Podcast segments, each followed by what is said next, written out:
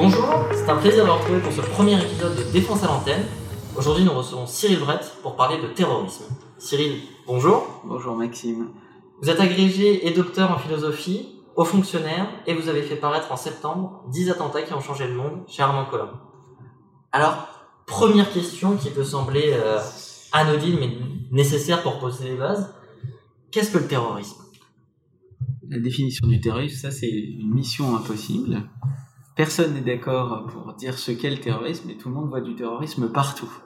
Donc, euh, dans le livre euh, que je viens de faire paraître, j'ai pris le parti de définir le terrorisme comme une tactique, une tactique à mi-chemin entre la politique et le militaire, une tactique de domination politique par le choc, par le choc violent, par le meurtre de masse, par le meurtre hautement médiatisé, pour dominer les esprits, choquer les opinions publiques et essayer de renverser le rapport de force dans une communauté nationale, dans une société civile ou même dans une région. D'accord. Alors, peut-être par rapport à ça, il, il est écrit en, en introduction du livre que les attentats terroristes découlent d'une volonté de domination politique. C'est un peu ce que vous venez de dire. Euh, Est-ce que du coup, vous faites rentrer ces attaques dans la définition clausewitzienne de la guerre, ou alors vous, vous le séparez? Justement, le, si c'est une technique de domination politique, elle se distingue bien d'une technique de domination militaire. En aucun cas, les terroristes ne veulent remporter la bataille, ne veulent changer euh, le rapport de force sur le terrain militaire, sur le terrain stratégique. Ils ne veulent pas non plus euh, emporter euh, la bataille des cœurs et des esprits. C'est pas du tout une entreprise évidemment de séduction, de publicité. Ils veulent changer le, rapport de force politique, strictement euh, politique. Et c'est dans ce cadre-là que, le terrorisme est une des ramifications de la politique, comme le définit Clausewitz, comme la continuation euh, par euh, d'autres moyens de la guerre. Mais c'est une inversion. D'accord, très bien. Alors, un des éléments qui, est vraiment intéressant dans le livre, c'est que il est articulé autour de 10 attentats. 10 attentats, à travers ceci, on a euh, le 11 septembre, le Bataclan, qui sont peut-être pour nous Français ceux qui nous ont le plus marqué. Mais il y en a aussi certains qui sont plus méconnus, euh, comme par exemple en Russie avec euh, l'attentat de Beslan.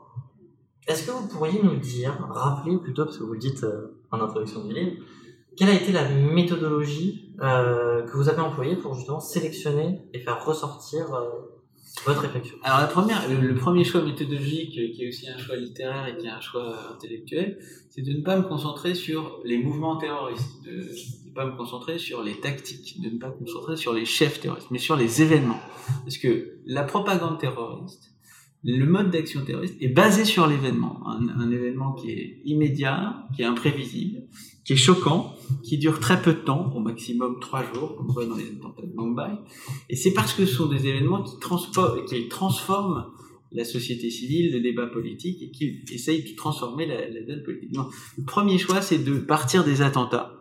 La vérité du terrorisme, c'est dans les attentats, c'est pas dans les chefs terroristes, ou c'est pas dans les idéologies terroristes, c'est-à-dire elles viennent d'à peu près partout. Dans les critères que j'ai retenus, j'ai retenu évidemment euh, d'abord le critère de la mémoire collective. Nous sommes euh, parisiens, nous sommes français, nous sommes du 21e siècle, donc évidemment les attentats de Charlie les attentats du Bataclan ont dans notre mémoire personnelle, dans notre mémoire familiale, dans notre mémoire politique une place très importante. Mais tous les pays et toutes les communautés nationales n'ont pas la même mémoire collective pas la même profondeur historique, pas la même euh, façon de se rapporter à leur propre passé. Ce qui m'a étonné en discutant euh, à travers le monde avec euh, des spécialistes de l'antiterrorisme, avec des intellectuels, avec des journalistes, c'est que la mémoire du terrorisme est très différente d'un pays à l'autre.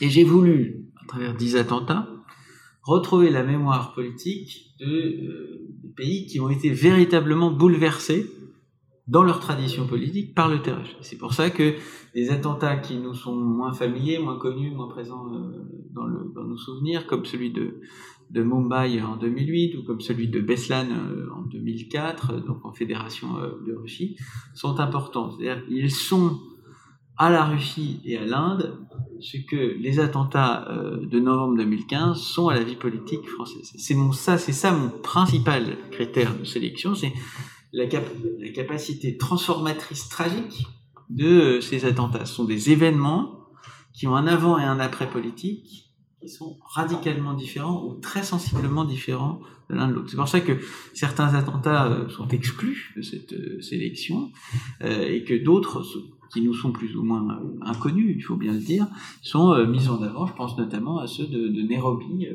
en 2019, donc au Kenya. D'accord. Alors, justement, sur l'impact politique, sur la vie politique des pays qui sont touchés par le terrorisme, il ressort du, du livre que c'est principalement en raison de l'effet de terreur. Euh, est-ce que vous pourriez justement nous expliquer cette, cette notion? Un effet de terreur, là encore une fois, il faut le comprendre à partir des autres effets militaires, stratégiques et politiques qui sont produits. Quand je fais une grève, l'effet politique, l'effet social que je vise, c'est une augmentation des salaires, c'est un changement de la convention collective, c'est une autre façon de définir le droit du travail, le contrat, du de travail. Quand je fais une guerre, quand je m'engage dans une opération militaire, ce que je veux changer, c'est le rapport de force, la domination sur un territoire, la domination sur une ressource, ou le rapport de force avec euh, euh, mon ennemi.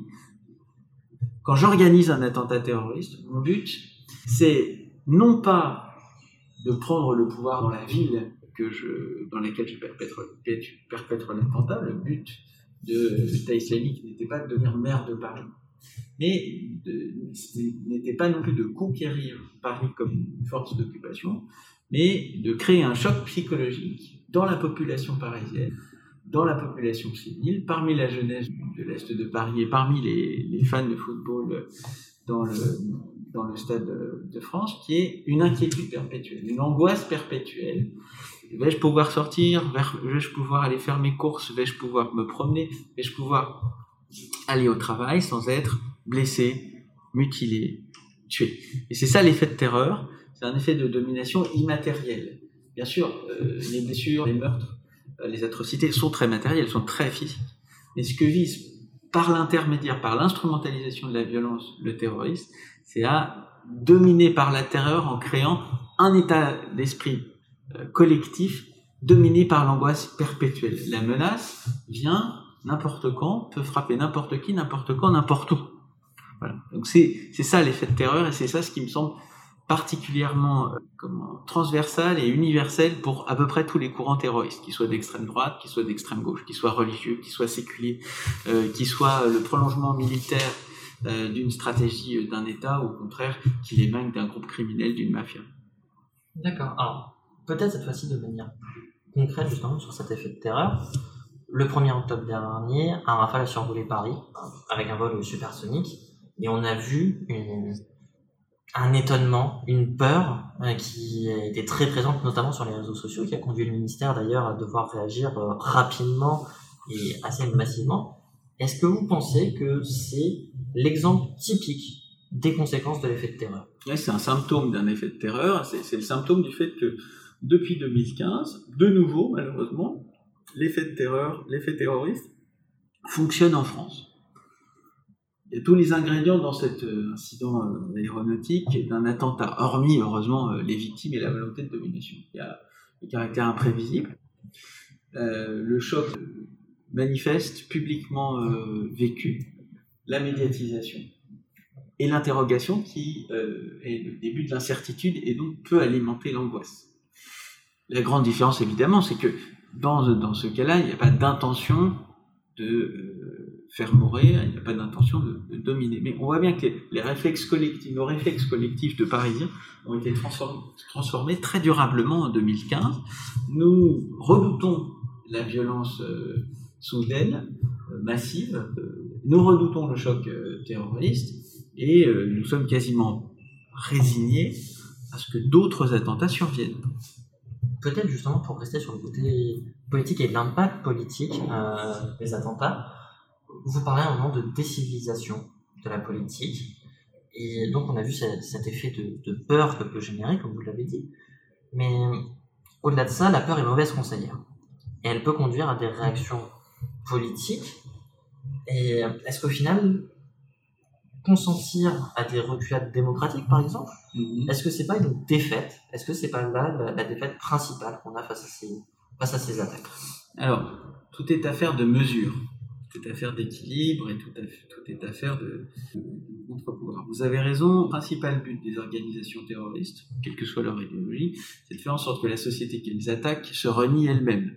Réagissent tellement fortement euh, par un rejet de la violence terroriste qu'elles instituent soit un contrôle euh, privé, soit un contrôle des mouvements, soit ferment les frontières, et donc qu'elles qu'elles renient leur mode de fonctionnement euh, ordinaire. C'est ça la plus grande, la c'est l'effet de terreur n'est plus seulement psychologique, mais devient juridique, administratif, politique, et toute la vie de la société n'est plus que antiterrorisme. Ça, c'est une grande victoire. Il y a euh, mesures antiterroristes et mesures antiterroristes.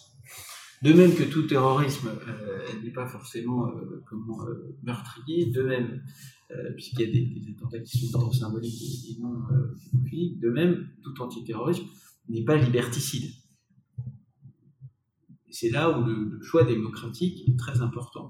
Ce qui établit une bonne mesure entre la liberté et le contrôle, la protection des populations et leur vie ordinaire la plus, libre possible, ça, c'est un choix qui a, qui été fait dans plusieurs, pays, euh, et c'est un choix qui est, qui collectif. Donc, je pense que c'est pour cette raison qu'il est très important que tous les citoyens, qu'ils soient éclairés ou non, qu'ils soient sensibles à ces problèmes qu'ils ne le soient, qu le soient pas, euh, se saisissent de la question et réfléchissent à ce qui est acceptable et ce qui est un reniement de la, vie quotidienne qu'ils sont prêts, euh, qu'ils veulent absolument, euh, absolument euh, conserver. Car si tout devient antiterrorisme, ce cas-là, la société n'est plus que une vaste succession de checkpoints, de contrôle, de filtrage, d'espionnage. Au contraire, un antiterrorisme démocratique, qui est celui que dans la France s'est doté, ben c'est un antiterrorisme qui est au service de la préservation du projet républicain et des libertés publiques. Très bien. Alors justement, c'est aussi un, un, élément qui, qui, est évoqué dans le livre, c'est cette euh, alternance parfois entre l'omniprésence médiatique des attaques à l'instant T et dans les jours qui suivent, et après sa relative disparition au fil du temps. Et on voit que, par exemple, dans le cas de la France, en tout cas, les premiers jours après les attentats de mmh. 2015 ont conduit à des propositions politiques assez exubérantes, alors qu'à la fin, on est arrivé à un consensus, comme vous l'avez dit, qui respecte les, euh, les, les, principes démocratiques. J'ai été très frappé euh, comparant les différentes situations historiques et euh, géographiques. Et un autre point commun, autre que les terreurs, c'est le travail de la mémoire collective. un attentat est fait pour obséder une société civile, surtout alors des, des médias sociaux et des chaînes d'information euh, continues. Pendant des jours et des jours, parfois pendant des mois, une espèce de ressassement euh, que s'est-il passé Pourquoi ce groupe a-t-il euh, fait ces horreurs euh, Qu'est-il advenu euh, des victimes Sont-elles vives Sont-elles commémorées Sont-elles indemnisées quand elles sont encore vivantes Leurs leur familles sont-elles prises en charge par la solidarité nationale Et pendant une certaine durée, qui est un peu comme la traînée de cette comète, c'est l'obsession il n'est plus possible de parler d'autre chose, euh, des problèmes sociaux, des problèmes d'intégration, des problèmes d'aménagement du territoire, on ne parle plus que de ça.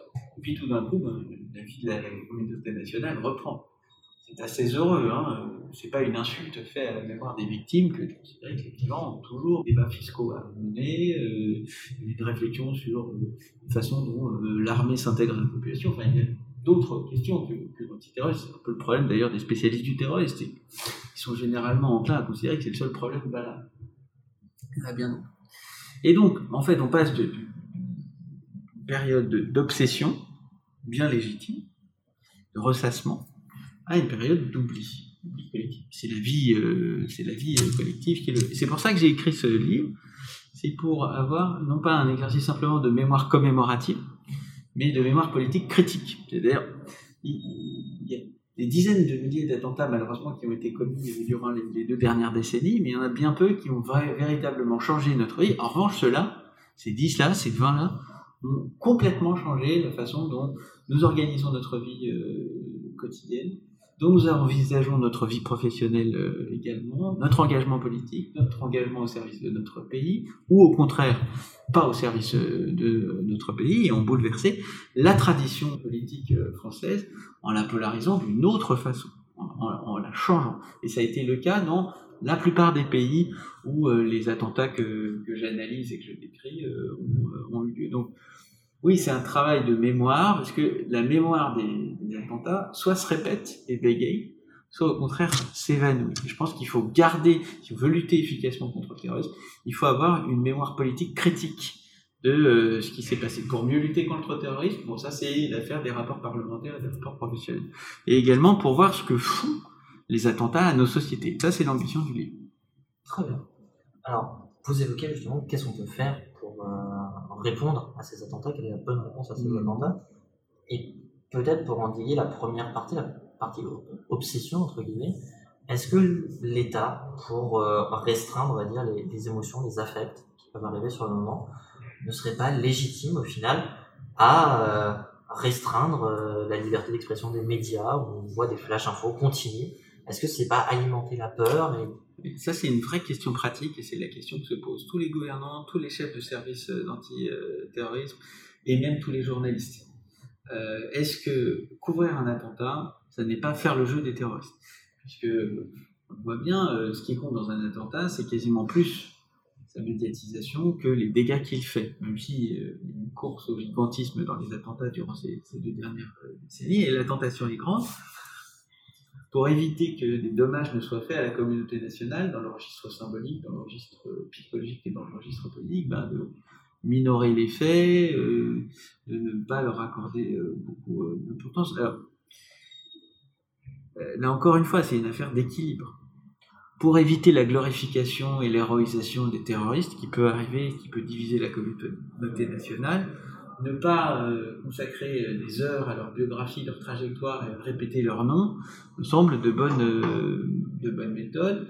La société civile est correctement informée, mais l'obsession et la curiosité sur les trajectoires de ces, criminels restent de, de l'ordre de l'investigation puis des poursuites. ne sont pas une, mythe euh, insupportable. De même, le détail du mode opératoire euh, ne me semble pas devoir faire l'objet d'une couverture en détail. C'est l'affaire des enquêteurs, c'est l'affaire des magistrats et euh, des professionnels de l'antiterrorisme, car là encore, il y a un danger à détailler en, vraiment abondamment le, mode d'action, c'est que il n'y a pas plus imitateur qu'un terroriste qui évidemment s'imitent les uns les autres. On l'a vu des, criminels de, 2015 à Paris ont imité explicitement les criminels de Mumbai en 2008. Euh, Donc, je pense que des restrictions peuvent être apportées sans que euh, la communauté nationale, l'opinion publique, les journalistes considèrent qu'ils se censurent.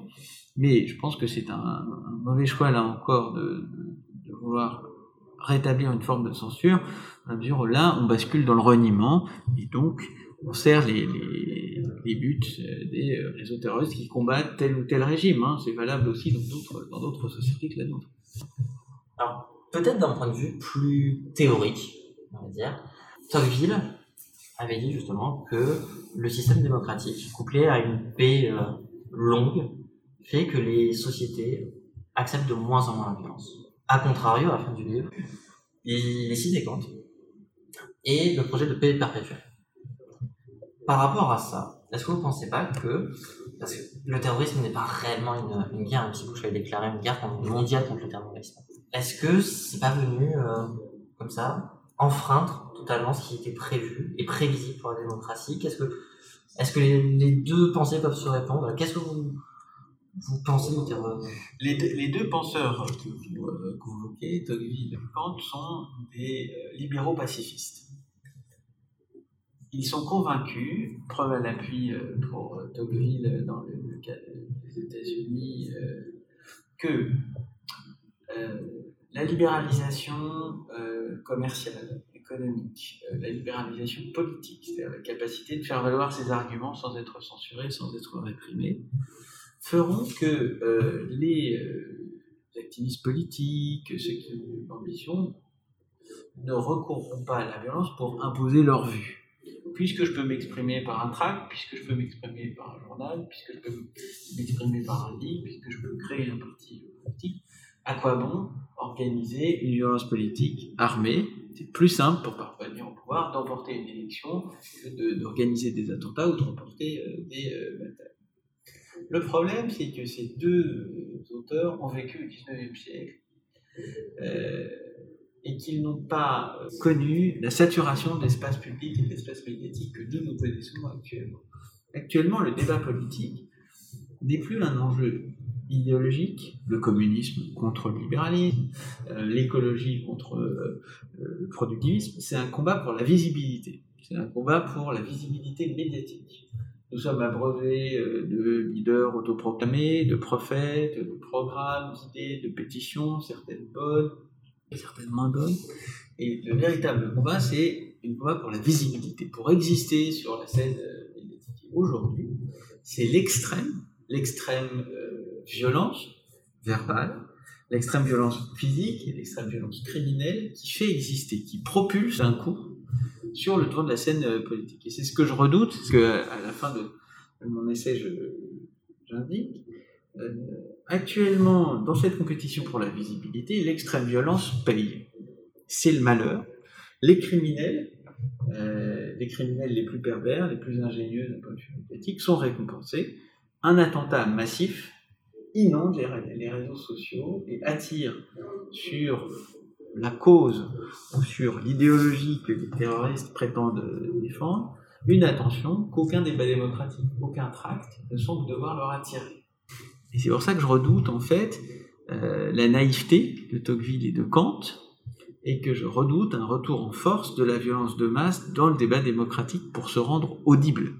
Et donc le vrai défi démocratique actuel, c'est de montrer que le terrorisme ne paye pas, que l'extrême violence choquante ne paye pas, que ce n'est pas elle qui va attirer et qui va changer véritablement l'engagement politique. C'est un vrai débat et c'est un, vrai défi, c'est extrêmement difficile de conquérir l'opinion sans utiliser une violence extrême, qu'elle soit verbale, qu'elle soit, euh, qu'elle soit euh, physique.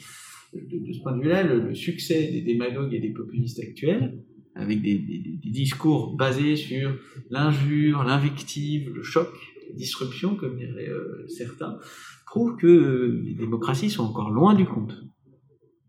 D'accord. Alors, peut-être justement, par rapport à, l'évocation des, systèmes politiques qui peuvent exister, mm-hmm. Dans l'ouvrage, on n'évoque pas d'actes terroristes qui auraient eu lieu en Chine. Globalement, on n'entend pas parler.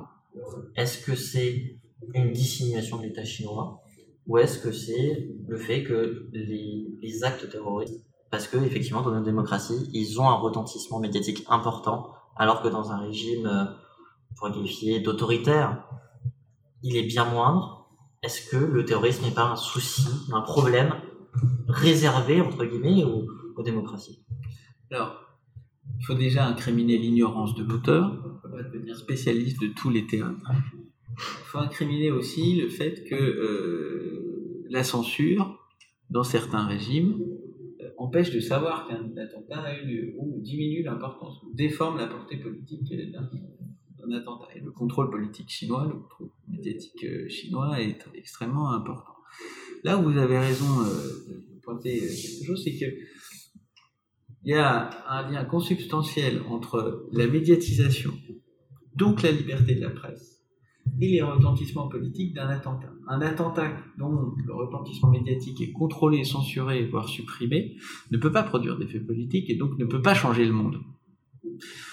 Et les sociétés ouvertes, sociétés démocratiques, celles de la circulation de l'information des gens, des biens, euh, où euh, le contrôle n'est que l'exception et, la liberté la règle, les sociétés ouvertes de Karl Popper sont évidemment bien plus vulnérables euh, aux, attentats, et c'est pour ça que la donne de l'antiterrorisme dans une démocratie ou dans une société ouverte est complètement différente. C'est-à-dire que dans les régimes autoritaires, il n'y a pas d'attentats?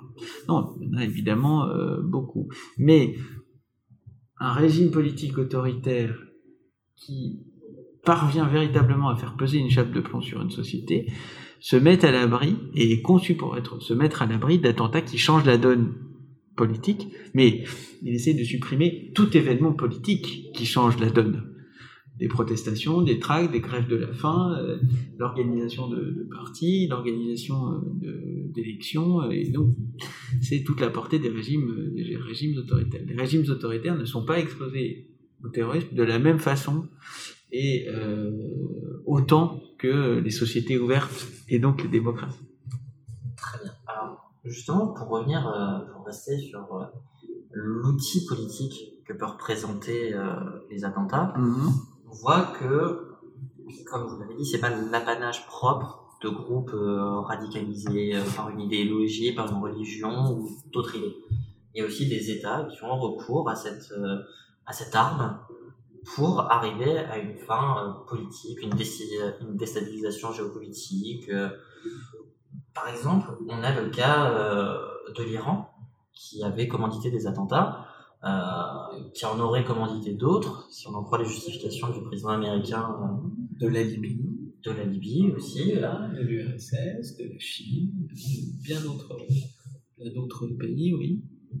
Comment empêcher des, des acteurs qui ont une, euh, une puissance de frappe qui est décuplée parce qu'ils ont les ressources et la structure étatique euh, avec eux, comment est-ce qu'on peut lutter contre justement cette, menace-là? Est-ce que, les sanctions qui, économiques, qui par ailleurs euh, souvent se révèlent assez inefficaces, sont les seules possibles? Est-ce qu'au contraire il faut répondre militairement alors qu'il y a eu une agression mais qui n'est pas forcément revendiquée non plus? Comment répondre justement à cette... euh, Alors, effectivement, tous ces outils sont à la disposition des États, euh, et notamment des sociétés ouvertes, pour répondre au, terrorisme d'État. Mais je pense que si on veut répondre précisément à la question, je pense que c'est dans les paradigmes de l'antiterrorisme qu'il faut travailler. Le paradigme de l'antiterrorisme dans les années 50-60, c'est un paradigme euh, basé sur la lutte d'émancipation coloniale. Lutter contre le terrorisme et lutter contre les mouvements indépendantistes. Et donc, il y a un certain nombre de, techniques, euh, donc la contre-insurrection euh, notamment, qui ont été la matrice de l'antiterrorisme. Dans les années 90, et surtout depuis, euh, depuis 20 ans, la matrice de l'antiterrorisme, c'est l'anti-islamisme. Et donc, les services de lutte contre le terrorisme sont devenus spécialistes de l'organisation des réseaux, euh, de, euh, de- de- des filiations entre les théâtres afghans, euh, pakistanais, euh, africains et les réseaux dormants euh, en Europe. Mais quand il s'agit de terrorisme d'État, évidemment, les circuits d'information, de financement, d'armes et d'actions sont encore différents. Et donc, en fait, pour lutter contre le terrorisme, il faut d'abord faire ce que je fais. C'est-à-dire qu'il faut être conscient de la diversité des modes d'action terroristes, la diversité des acteurs du, du terrorisme, et que l'antiterrorisme ne se focalise pas sur un des, un des types de terrorisme, mais garde bien à l'esprit qu'il existe une multiplicité de courants, de, façons de faire. Et donc il faut que l'antiterrorisme, et c'est le cas en France, hein, qui a gardé la mémoire de- des luttes euh, coloniales et anticoloniales, qui a gardé également la mémoire euh, des réseaux euh, marxistes d'action directe durant les années 70 et 80, est à sa disposition l'intégralité des paradigmes du terrorisme pour avoir l'intégralité des paradigmes de l'antiterrorisme. Et on, l'a vu en Norvège. Norvège avait complètement abandonné la lutte antiterroriste. Euh, elle a été surprise par une attaque qui venait pas du tout des réseaux salafistes implantés à Oslo, mais qui venait donc de, de l'extrême droite. On le voit également dans les pays qui sont ciblés par le terrorisme euh, d'État, à force de développer un antiterrorisme uniquement euh, anti-islamiste, ils ont oublié que ben, y a des techniques de contre-espionnage classiques qui doivent être utilisées pour lutter contre, contre le terrorisme, et notamment le, terrorisme d'État. Donc, encore une fois, il faut jamais prendre la partie pour le tout. Il faut bien voir la diversité des terrorismes, le caractère hautement évolutif, et donc c'est une vraie, véritable réflexion doctrinale qu'il faut avoir sur l'antiterrorisme, pour savoir que un antiterrorisme ne résout pas toutes les questions, toutes les sécuritaires. D'ailleurs, malheureusement, l'antiterrorisme ne résout, ne généralement pas l'intégralité euh, des défis sécuritaires posés à nos sociétés. D'accord. Alors, peut-être pour se réaxer euh, à, conclure sur la partie plus politique, il ressort que le moyen de lutter contre le terrorisme, c'est la mesure. Aujourd'hui, on est quand même dans un monde où euh, l'information euh, est continue, l'émotion est grande, les éclats nombreux. Comment est-ce qu'on pourrait euh, justement euh, ajouter plus de mesures dans ce monde pour limiter l'impact et rester plus juste dans, nos décisions, dans nos évolutions Alors, ça, c'est une question qui est terrible parce que c'est pas seulement une question euh, administrative, c'est pas en réorganisant euh, tel ou tel service qu'on arrivera à faire en sorte que la, société civile ne soit pas paniquée à chaque, violence. C'est pas non plus une mesure politique, c'est pas en changeant le système de représentation qu'on va rendre un peu de sérénité au, au débat national, mais c'est systémique. Et c'est là où euh, le récit collectif, euh, le travail sur l'identité nationale, euh, sur ses racines historiques et sur ses évolutions prospectives, vont doter une société ou ne pas réussir à la doter d'une cohésion suffisante pour être résiliente. L'antiterrorisme, c'est l'affaire de tous. Aussi brillants soient les services d'antiterrorisme, aussi aussi éloquents que soient les présidents de la République qui font euh, des déclarations, si le corps social en entier n'est pas décidé d'une part à rejeter la violence comme moyen politique, d'autre part à ne pas céder à la panique, et troisièmement à renforcer sa cohésion face à ces violences euh, tragiques, il n'y aura pas d'antiterrorisme efficace.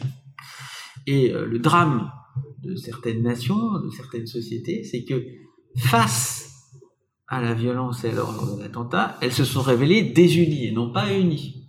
C'est pour ça que j'ai choisi l'Espagne du 11, euh, du 11 mars 2004. Euh, L'attentat, au lieu de créer une union nationale des Espagnols euh, meurtris à Atocha, a redivisé l'Espagne entre l'Espagne rouge, communiste et républicaine, et l'Espagne noire, catholique et pro-franquiste. Au contraire, alors que la société française est considérée comme extrêmement divisée, voire fragmentée, archipel euh, français, en 2015, elle a su se ressouder et montrer, si c'est une unanimité, du moins une résilience euh, très appréciable face aux, face aux attentats. Ça a été le cas de la Belgique aussi, qu'on croyait au bord de la désintégration, et qui, euh, face à la menace terroriste, c'est ressoudé.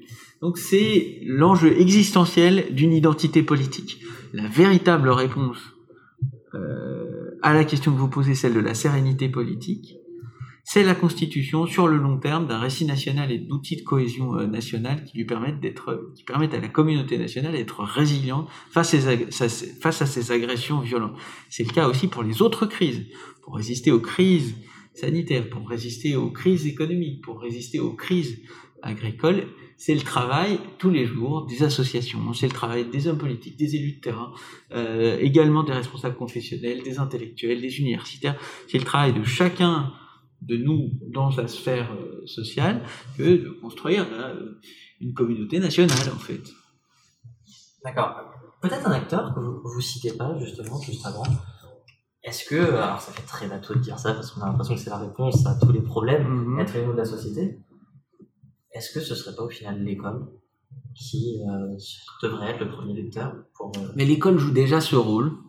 L'école produit euh, des citoyens français à partir d'un matériau humain extrêmement divers et de, personnalités qui sont extrêmement diverses. C'est le grand intégrateur. En revanche, je viens d'un univers très marqué par l'éducation nationale, par l'école. Il faut demander à l'école ce qu'elle peut donner c'est pas l'école qui fera l'antiterrorisme. De même que ce ne sont pas les éducateurs de quartier qui euh, le, réseau de détection euh, des grands criminels. De même que euh, ce ne sera pas non plus euh, aux responsables religieux d'éviter les dérives sectaires dans leur propre religion, quelle que soit, quelle que soit la confession. L'antiterrorisme, sur le terrain, c'est l'affaire de services qui sont spécialisés et hautement, euh, hautement spécialisés. L'école peut participer à ce projet dont nous venons de parler, c'est-à-dire renforcer la cohésion et la, et la résilience nationale, mais elle ne peut pas évidemment à elle seule empêcher toute dérive sectaire, toute euh, aventure idéologique et toute euh, idée d'action euh, violente pour capter et pour prendre en otage le débat politique. Alors, justement, si vous parler de, de cohésion nationale, mm-hmm. d'unité. Mm-hmm. Est-ce que le prochain ouvrage, c'est sur qu'est-ce français Non, le prochain ouvrage sera sur les, sur les nouvelles guerres froides celle qui oppose euh, les États-Unis et la Chine, bien sûr, mais celle qui oppose aussi l'Arabie Saoudite et l'Iran, celle qui oppose l'Union Européenne et la Russie, euh, et celle qui oppose euh, la Corée et la Chine. Bah, en tout cas, on ne manquera pas de je sais pour ce prochain livre. Je sais pas.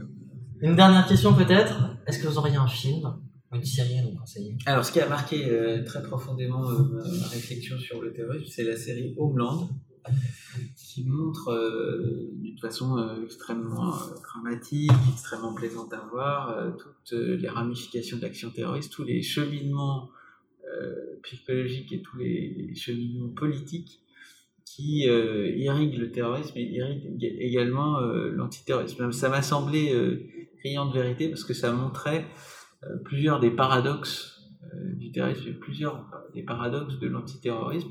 L'antiterrorisme ne justifie pas tout, de même que euh, les, euh, les- comment, les- les pratiques de l'antiterrorisme américain ne sont pas aussi caricaturales qu'on veut bien le croire ou qu'on veut bien le dire en Europe. Je pense que c'est une, une série qui est très éclairante. mais Comme vous, j'apprécie beaucoup le Bureau Légendes. faut spoiler les euh, Oui. discussions qu'on a, qu'on a avant. Cyril Brett, merci beaucoup d'avoir accepté euh, Merci à vous. notre invitation. Euh, merci pour votre temps.